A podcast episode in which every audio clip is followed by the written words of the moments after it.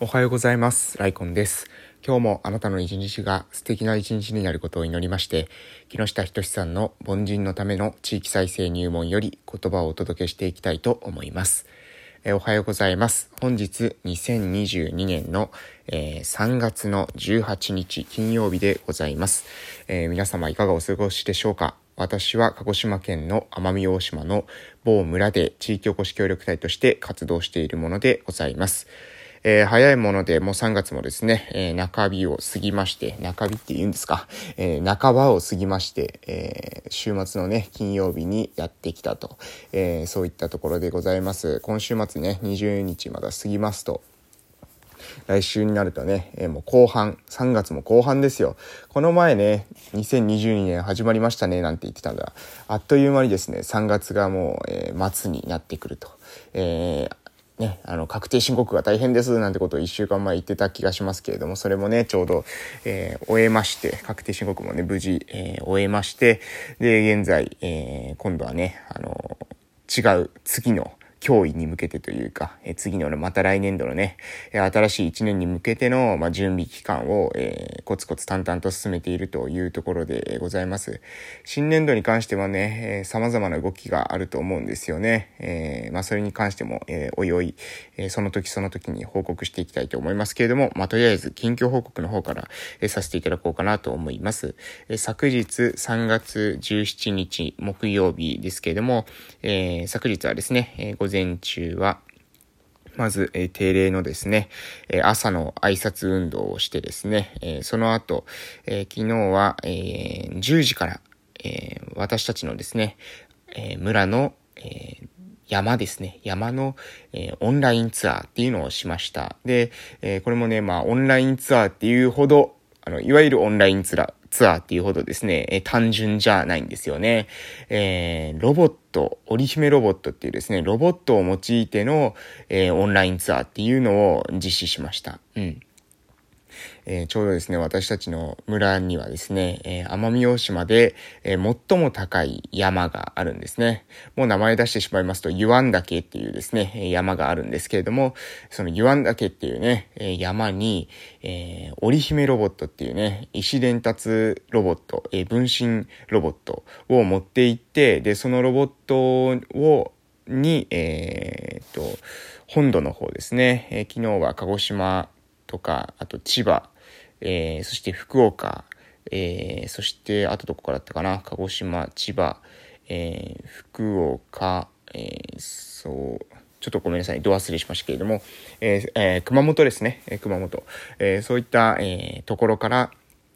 遠隔でですね、まあ、ロボットにえーつないでいただいて、また、えー、ズームにもえーつないでいただいて、えーで、こちら側ではですね、そのロボットと、えー、ズームと、えーを持ちながらですね、えーオンライン観光を、えーしました。で、じゃあなぜそのロボットを使ったのかっていうと、この織姫ロボットっていうのはですね、そもそも石伝達装置なんですね。えーまあ、石伝達装置っていう言葉に聞き、えー耳馴染みがない方もいらっしゃるかと思いますけれども、ALS っていう病気はご存知ですかね。えー筋萎縮性側索硬化症っていう、え病気なんですけれども、この方々とかがですね、とか、まあ、その他の方もいらっしゃるんですけれども、えー要するに、うん、あの、コミュニケーションの方法っていうものが、だんだんだんだんと限られてくるっていう病気って、えーいくつかあるんですよね。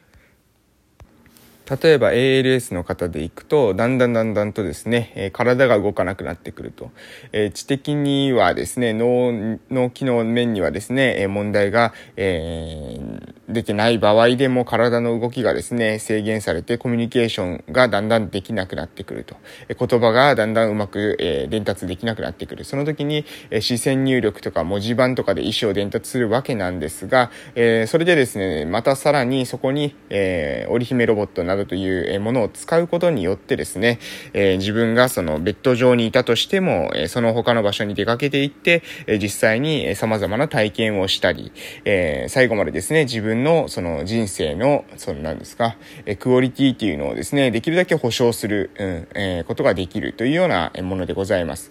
え実際にですね、その織姫ロボットを活用して、え東京とかですね、大阪の方では、えロボットカフェなるものがですね、あるようです。で、そのカフェっていうのはこれどういうものかというと、例えば、え実際にはですね、ベッド上で、まあ、寝たきりをの状態になっている方々が、えー、ロボットを操作することで、えー、接客業をして、で、その接客業をすることによって実際にですね、えー、お給料、えー、時給で給料も得ることができると。そしてこ、この実際にですね、自分が何かしらの活動に、えー、参加して、そこで、えー、感謝されて、それで、えー、お金をもらうことができる、えー、報酬を得ることができるっていうのは、これ人間のですね、えー、自己肯定感にもですね、非常に、え強く、え影響してくると。え自分が社会の役に立ってるんだと。その代わりとして対価を、えもらうことができているんだというふうに、え持つ、思うことはですね、非常に人間がその生きていく上での、えモチベーション、え生きていく上での自分の自尊心っていうものを、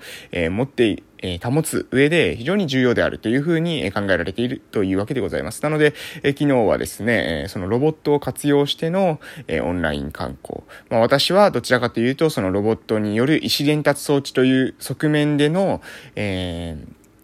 関わりっていうのを重視してましたけれども、私だけだとですね、えー、そこ、その、まあ、一伝達装置として、えー、考えてしまって、そこで終わりですので、えー、昨日はですね、え観光課の、え方々にも、え協力をえいただきました。え観光課のですね、地域おこし協力隊女性3名に、え協力いただきまして、またですね、広報担当の、え方、カメラマンの方にもですね、参加いただいて、で、え実際にですね、え観光を行いました。もうね、非常に好評でした。え本当にね、え良かったっていう声が多く聞けましたし、私だけだとね、やっぱりね、その観光に関するね、情報っていうのはね、提供できないんですよね。うん、あの、専門性がないのでね、あの、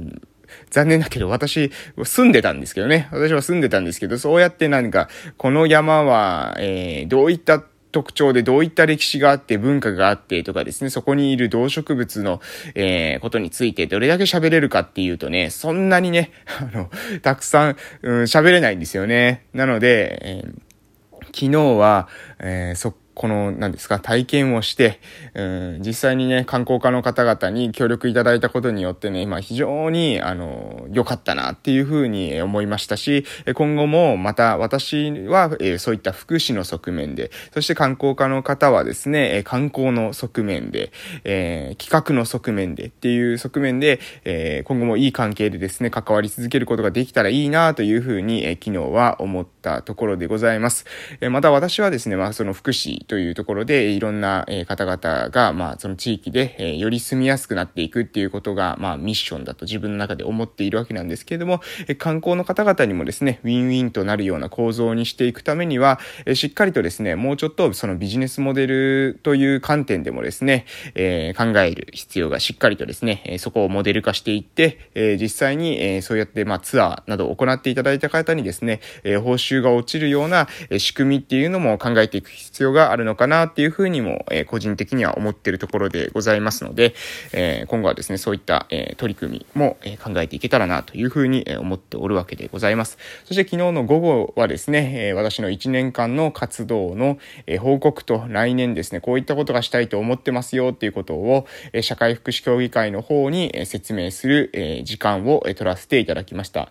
あの、1年間、まあ、いろいろ活動してですね、え行ったんですけれども、来年度ですね、まあ、こういった活動したいってことをですね、しっかり伝えることができる機会を調整していただいたのはですね、行政のえー、まあ私と一緒に常々動いていただいているパートナーの方々方がですね、えー、そうやって調整してくれたので、そういった貴重な機会をね、持つことができて、えー、非常に良かったなと思います。また、えー、今年した、活動っていうのを元にね、さらに来年度っていうのは、えー、他の機関と連携して、えー、行政、えー、社会福祉協議会、教育委員会など様々な機関と連携して、よりですね、私たちの地元の、私のね、この住んでいる村が、え、誰もが住みやすい環境っていうのをね、え、構築できるようにみんなでね、え、頑張っていけたらなというふうに思っておるところでございます。ということで、もう9分、え、時間は過ぎましたので、え、そろそろ木下仁さんの、え、凡人のための地域再生入門の方に移らせていただきます。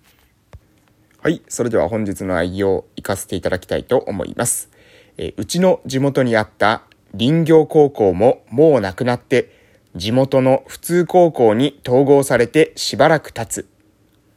もちろん、元々の林業高校にも問題はあったけど、普通高校ばかりになって、地元の特色ある産業を生み出す道がますます閉ざされてしまったよ。